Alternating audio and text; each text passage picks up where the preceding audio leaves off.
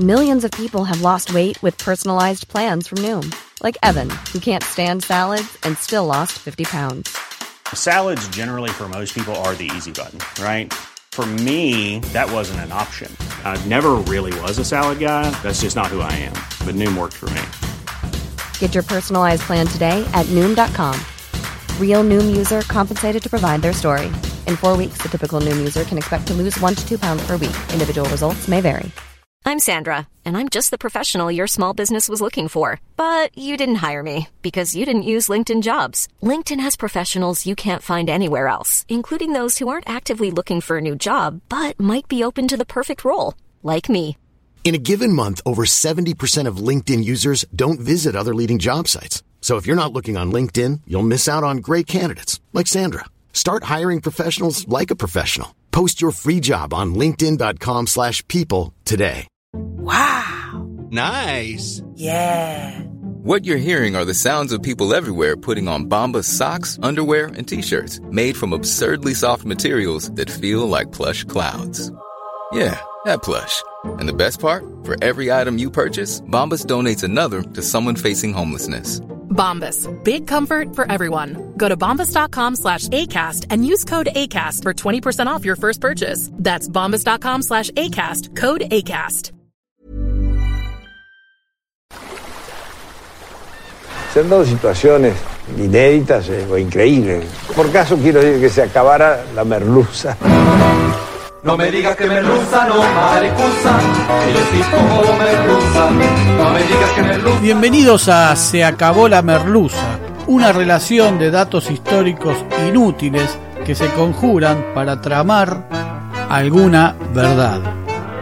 Con Jorge Tezán y un equipo que aún no se encuentra no se encuentra. Hoy presentamos Maten a San Martín. San Martín es un héroe inoportuno. Buenos Aires siempre desconfió de él. Para los porteños o para las 10 o 20 familias que controlaban Buenos Aires, la cuenta era fácil y ya estaba hecha.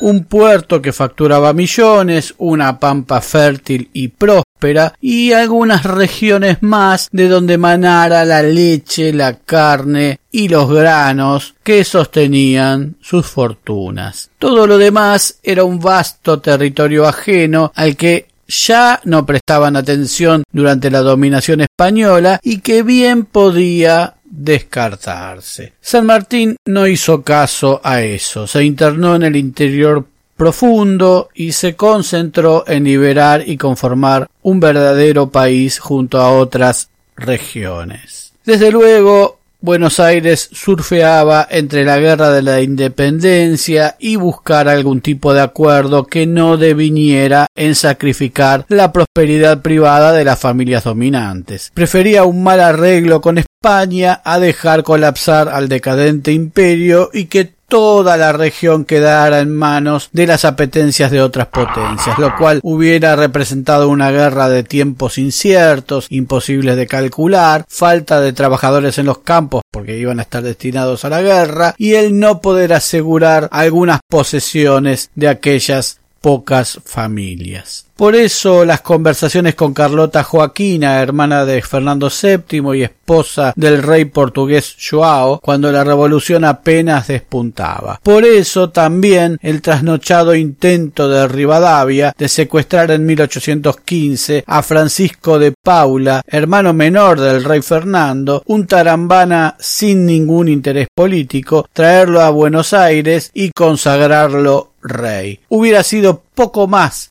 que un virrey, pero se hubiera reparado la afrenta de 1810 dignamente con una potencia que a la vez de protegernos se sostuviera y abasteciera de nosotros en algunos términos un poco más justos o aparentemente más justos y tal vez también el empecinado intento de ganar la guerra por el alto Perú, infranqueable territorio desde lo geográfico y desde lo militar. Tal vez las sucesivas derrotas solo servían para hacerle ver a España que estábamos en condiciones de luchar y hasta de ganar solo para habilitar una negociación. ¿Cuántas vidas se habrán perdido solo por resguardar intereses oscuros? Es por eso que San Martín es inoportuno. Por empezar, llega de improviso, se corta solo, es profesional y es inaceptablemente exitoso. Para colmo tiene el plan de burlar el fracaso alto peruano cruzando los Andes y liberando primero Chile. Hoy en día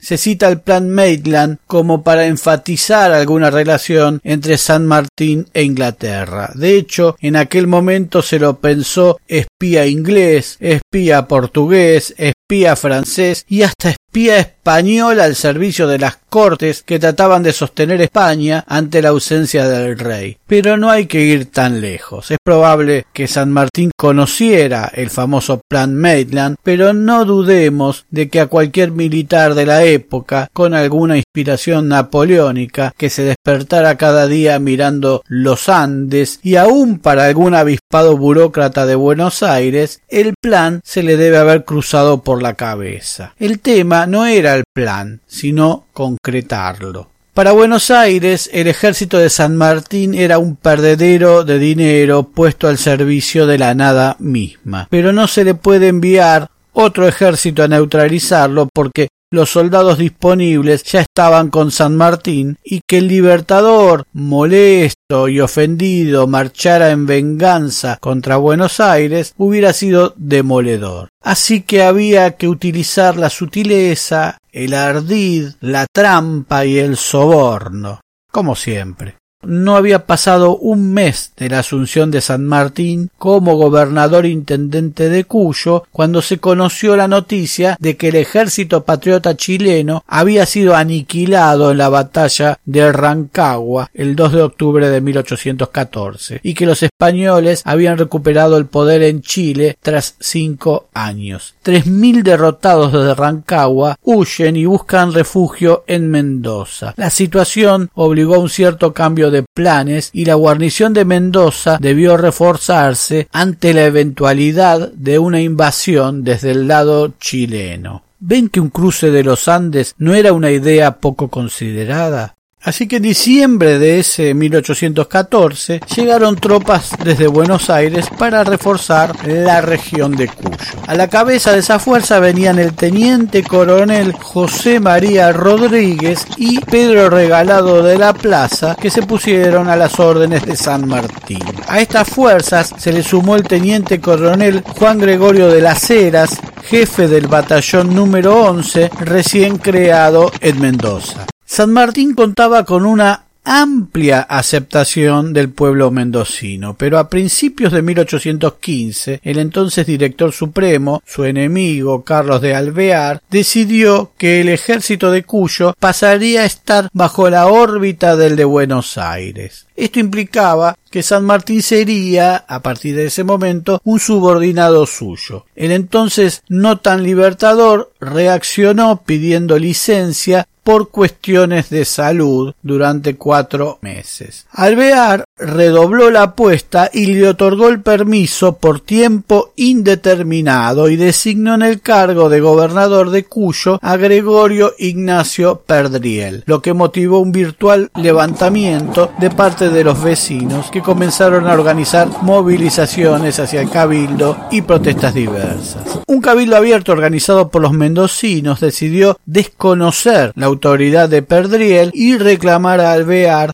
la reposición de San Martín. Los esfuerzos del vencedor de San Lorenzo para calmar los ánimos fueron inútiles y Perdriel insistió con asumir reclamándole a San Martín que reprimiera a los rebeldes. San Martín se negó a la acción militar en contra del pueblo, pero aceptó participar de la asunción de Perdriel. Al llegar al cabildo, que era una institución que ejercía gran parte del poder político, La multitud enardecida le impidió el paso con insultos a Perdriel y a su abogado e instigador de parte de Alvear, José María García, a quien la cosa se le complicó cuando se supo que era el organizador de un plan para matar a San Martín que tiempo después se lo recordará en una carta. Usted ha atacado mi reputación Usted ha puesto a este pueblo y a mí en los mayores compromisos. Usted me ha faltado a su palabra y bajo este sagrado fugó usted del destino en que mi excesiva condescendencia lo había puesto para buscar modo de abatirme y esto lo tengo probado. Pidió quince o veinte asesinos al general Alvear para quitarme la vida fue imposible que Perdriel lograra asumir. Alvear no tuvo más remedio que ratificar a San Martín en el cargo, pero según se supo luego, la idea era frustrar los planes de San Martín para lograr la libertad de Chile. Entre los derrotados de Rancagua vinieron a Mendoza Bernardo de O'Higgins, con quien San Martín trabó una amistad y de quien dicen que era parte de la logia Lautaro, y los hermanos Carrera, entre quienes se contaba José Miguel Carrera, ex dictador de Chile en la época de la Patria Vieja, y al resurgir sus diferencias con O'Higgins, San Martín termina enviando a los Carreras a Buenos Aires. Allí José Miguel Carrera se reúne con Alvear para proponerle un plan alternativo que consistía en apoderarse de la ciudad de Coquimbo en pleno invierno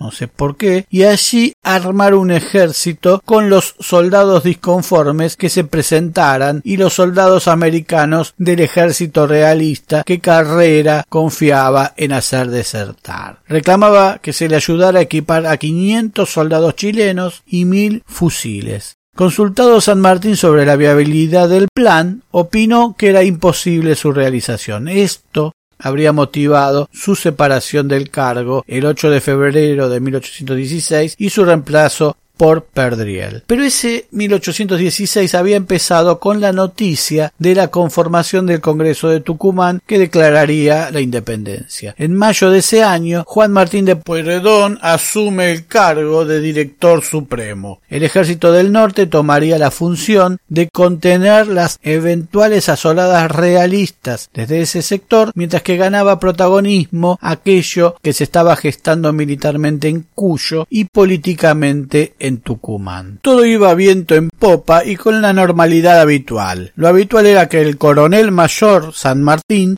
tenía muchos enemigos entre sus camaradas y su simple presencia generaba un malestar en muchos oficiales. Al habitual atraso en los sueldos se le sumaba la versión de que el libertador privilegiaba a sus granaderos por encima de los cuerpos de infantería locales. Es 29 de agosto de 1816, independencia flamante y Mendoza vive la ebullición de la plena preparación del ejército de Cuyo en los galpones de la llamada maestranza, donde se fabrican armas y todo tipo de enseres para el ejército. Cae la noche y el alrededor de treinta personas que allí trabajan a las órdenes del fray Luis Beltrán van dejando sus puestos. Carpinteros, talabarteros, ojalateros, zapateros y rienderos cumplen un estricto protocolo de seguridad por el que antes de irse a sus casas, los capataces de cada sección se cercioraban de que las fraguas estuvieran apagadas. Nada que representara un riesgo podía quedar sin ser controlado y se verificaba que las puertas quedaran cerradas con llaves.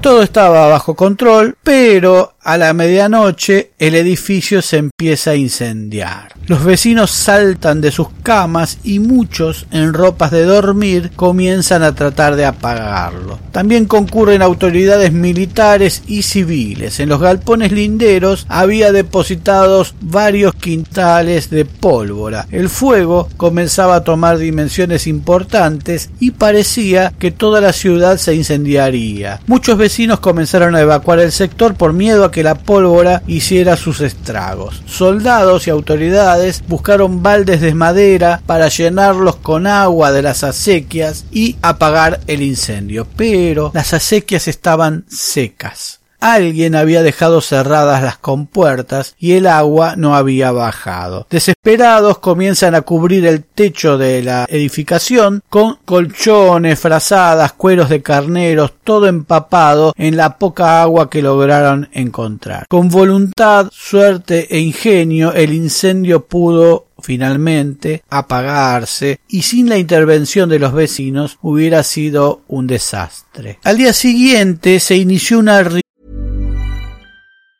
Many of us have those stubborn pounds that seem impossible to lose, no matter how good we eat or how hard we work out. My solution is PlushCare. PlushCare is a leading telehealth provider with doctors who are there for you day and night to partner with you in your weight loss journey. They can prescribe FDA-approved weight loss medications like Wagovi and Zepbound for those who qualify. Plus, they accept most insurance plans. To get started, visit plushcare.com slash weight loss. That's plushcare.com slash weight loss. Hiring for your small business? If you're not looking for professionals on LinkedIn, you're looking in the wrong place. That's like looking for your car keys in a fish tank. LinkedIn helps you hire professionals you can't find anywhere else, even those who aren't actively searching for a new job but might be open to the perfect role. In a given month, over 70% of LinkedIn users don't even visit other leading job sites. So start looking in the right place. With LinkedIn, you can hire professionals like a professional. Post your free job on linkedin.com slash people today.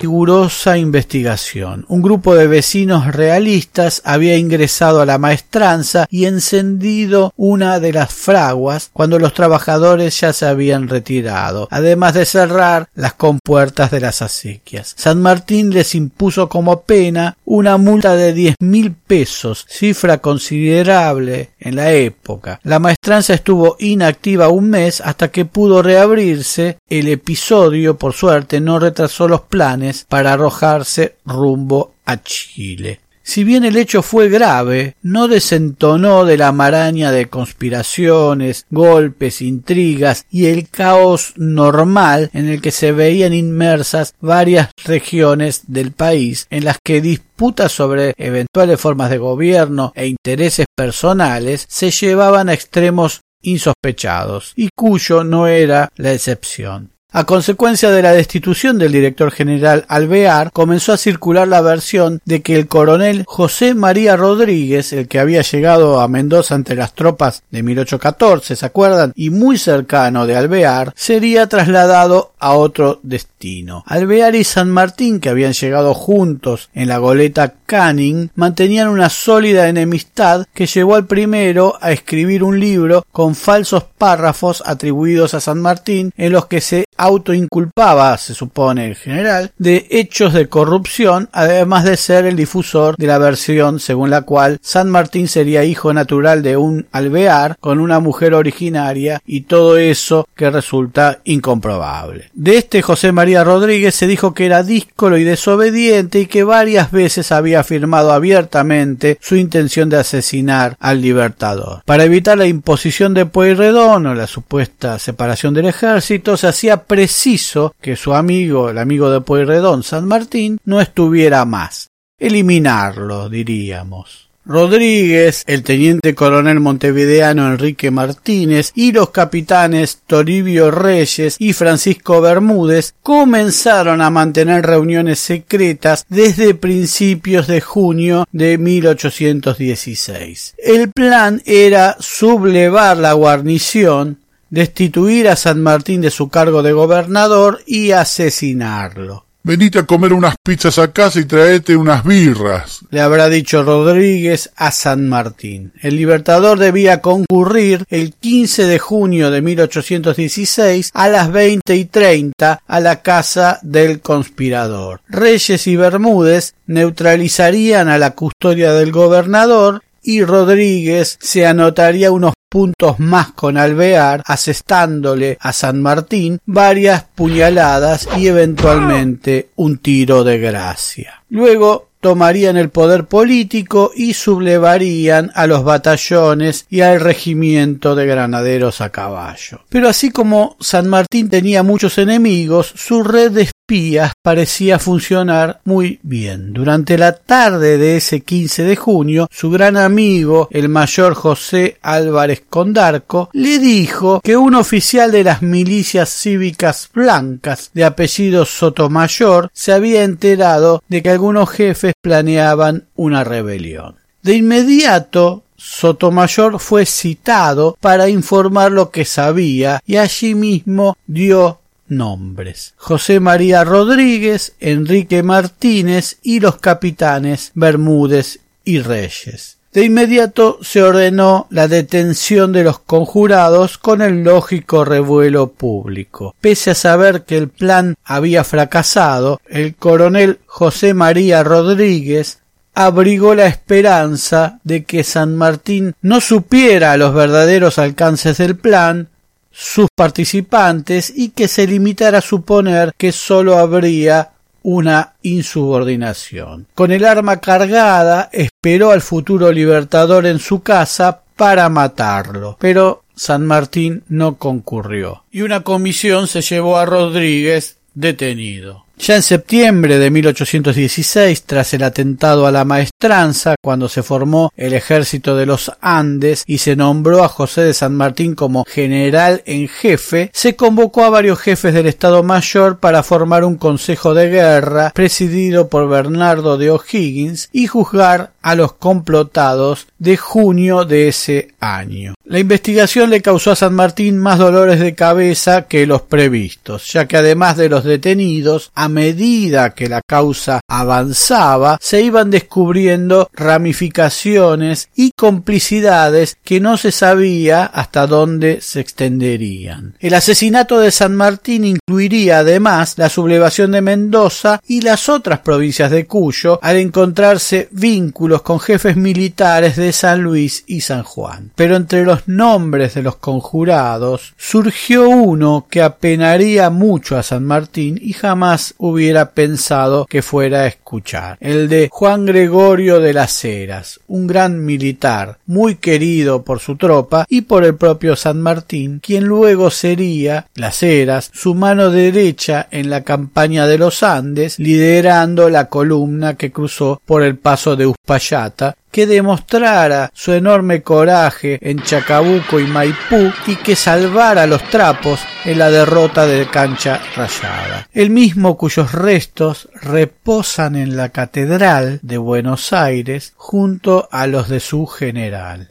Cuando San Martín recibió el oficio poniéndolo en conocimiento del sumario y pidiéndole el arresto de las eras, lo rechazó diciendo que las citas del oficial Reyes no las creo suficientes para arrestar a un jefe de mérito. Pero tal vez San Martín sospechaba algo, porque meses antes había dispuesto separar a las Heras de su cargo y reemplazarlo por Toribio de Lusuriaga. La orden quedó sin efecto al comprobar San Martín la disconformidad que la novedad había generado en la tropa. Al parecer, Las Heras habría terciado por carreras en la interna chilena con O'Higgins. Por cierto es que ya en Chile, en la campaña hacia el sur de ese país, Las Heras tuvo serias diferencias con O'Higgins por la indisciplina de sus subordinados. En la causa también aparece mencionado el mismísimo Manuel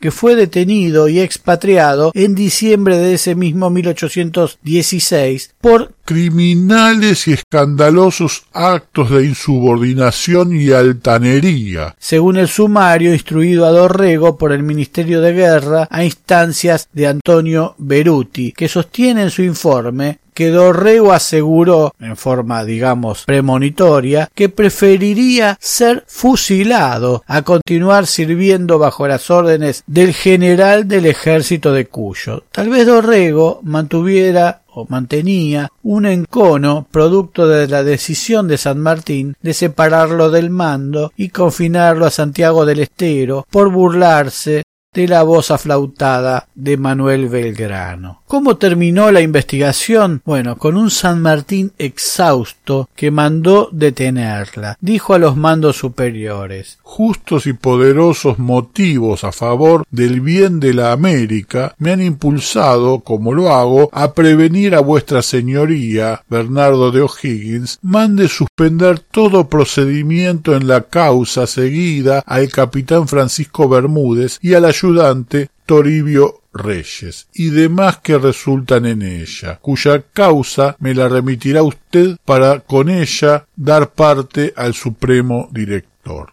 El Consejo solamente declaró culpable de todos los cargos a José María Rodríguez, que fue confinado a Buenos Aires y desapareció de la vida pública, y absolvió a los demás por falta de mérito.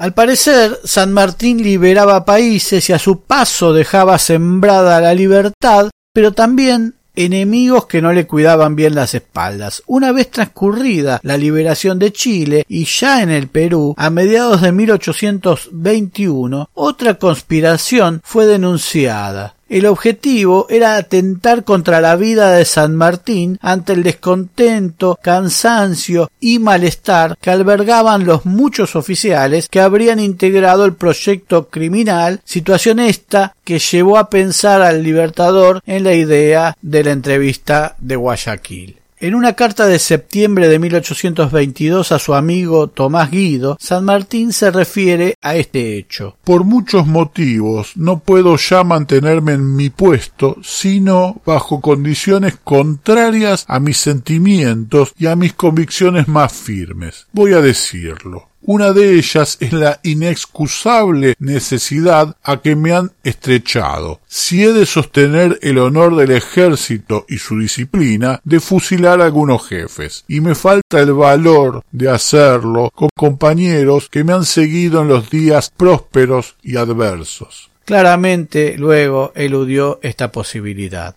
Rufino Guido, hermano de Tomás y amigo y compañero de San Martín, no sólo confirma la existencia del complot, sino que afirma que los conjurados no llegaron a dar el golpe por no contar a su favor con los segundos jefes y mucho menos con la tropa. Al parecer, el origen del descontento fue que algunos jefes no estuvieron de acuerdo con la forma en que se repartió un dinero que como premio a sus servicios otorgó la municipalidad de Lima. Entre los disconformes volvían a figurar Enrique Martínez y también las Heras. A fines de 1821, San Martín escribía amargamente a O'Higgins. Las Heras, Enrique Martínez y Necochea me han pedido su separación y marchan creo que para Chile. Según he sabido, no les ha gustado que los no tan rancios veteranos, como ellos se creen, fuesen igualados a los demás. En fin, estos antiguos jefes se van disgustados. Paciencia.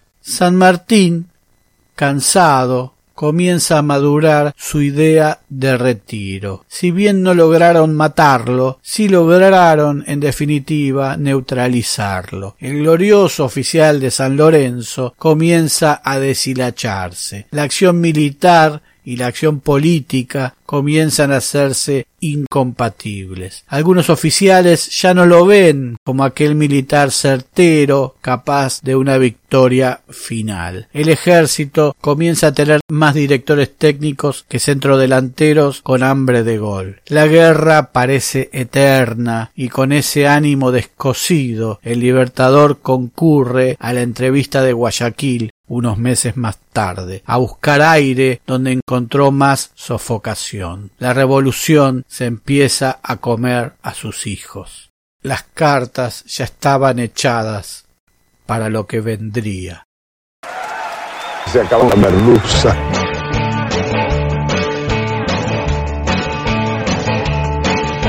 Yo quiero ser un héroe, que toda la gente se crea que tomo solo vino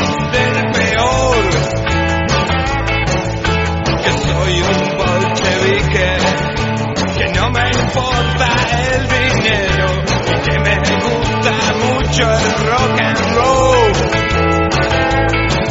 Ya morí, ya morí de espaldas, nena. ya morir. Muy pronto nuevos capítulos de Se acabó la merluza. Se acabó la merluza es idea, redacción, recopilación y hace lo que puede Jorge Tezán. Muchas gracias.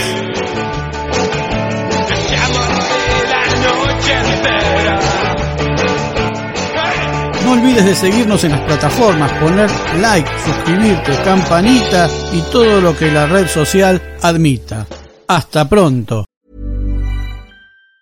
Planning for your next trip? Elevate your travel style with Quince. Quince has all the jet setting essentials you'll want for your next getaway, like European linen, premium luggage options, buttery soft Italian leather bags, and so much more. And it's all priced at 50 to 80% less than similar brands. Plus, Quince only works with factories that use safe and ethical manufacturing practices. Pack your bags with high-quality essentials you'll be wearing for vacations to come with Quince. Go to quince.com slash trip for free shipping and 365-day returns. Hey, it's Paige DeSorbo from Giggly Squad. High quality fashion without the price tag. Say hello to Quince. I'm snagging high-end essentials like cozy cashmere sweaters, sleek leather jackets, fine jewelry, and so much more. With Quince being 50 to 80% less than similar brands. And they partner with factories that prioritize safe, ethical, and responsible manufacturing. I love that. Luxury quality within reach. Go to quince.com slash style to get free shipping and 365 day returns on your next order. Quince.com slash style.